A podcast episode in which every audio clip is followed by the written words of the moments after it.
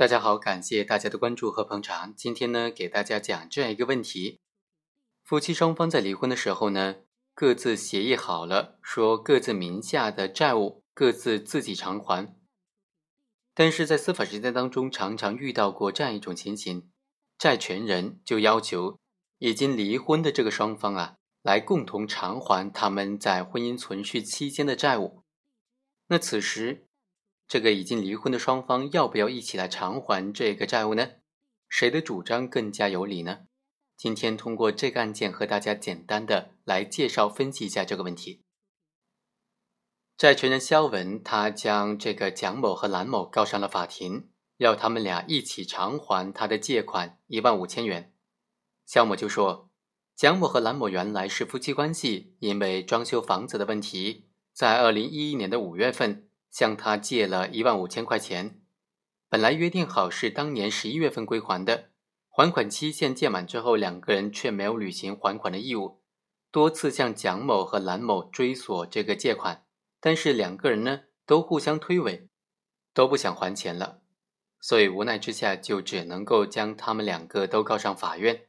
要求法院判令两人连带承担他的清偿责任。根据肖某的讲述啊。他曾经向蒋某讨要这个借款，但蒋某说他已经和蓝某离婚了，借款是用来装修房子的。离婚的时候，房子分给了前妻这个蓝某，所以呢，让肖某去找蓝某要钱。蓝某在法庭上又说，蒋某借钱的事情他自己并不清楚，即使存在这笔款项，蒋某呢并没有用来装修房子，也没有用于夫妻的共同生活。应该是蒋某的个人债务，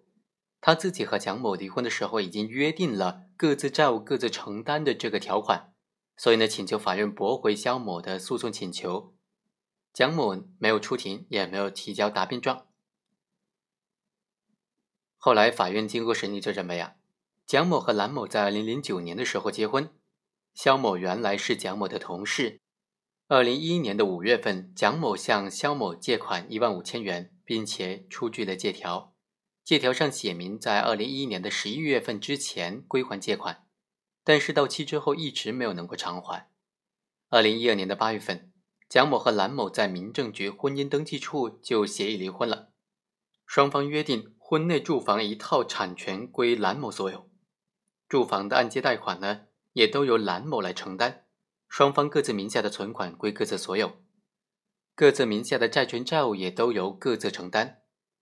最终，法院认为肖某和蒋某借贷关系是依法成立的，合法的借贷关系受到法律保护。蒋某在肖某那里呢借款，而且这个借款还没有归还，他的行为已经构成违约了。蒋某向肖某借款是在他和蓝某的婚姻关系存续期间的作为，虽然蒋某和蓝某已经协议离婚了。离婚协议当中也约定了双方各自名下的债权债务由各自承担，但是呢，这个约定并不能够对抗第三人，而且蓝某并没有举证确凿的证据能够证明这个借款纯粹属于蒋某的个人债务，所以呢，法院就认定这笔借款一万五千元应当认定是蒋某和蓝某婚姻关系存续期间的夫妻共同债务，所以呢，就判决蒋某和蓝某在判决生效之后。十天之内归还肖某的借款一万五千元以及相关的利息。好，以上就是本期的全部内容，我们下期再会。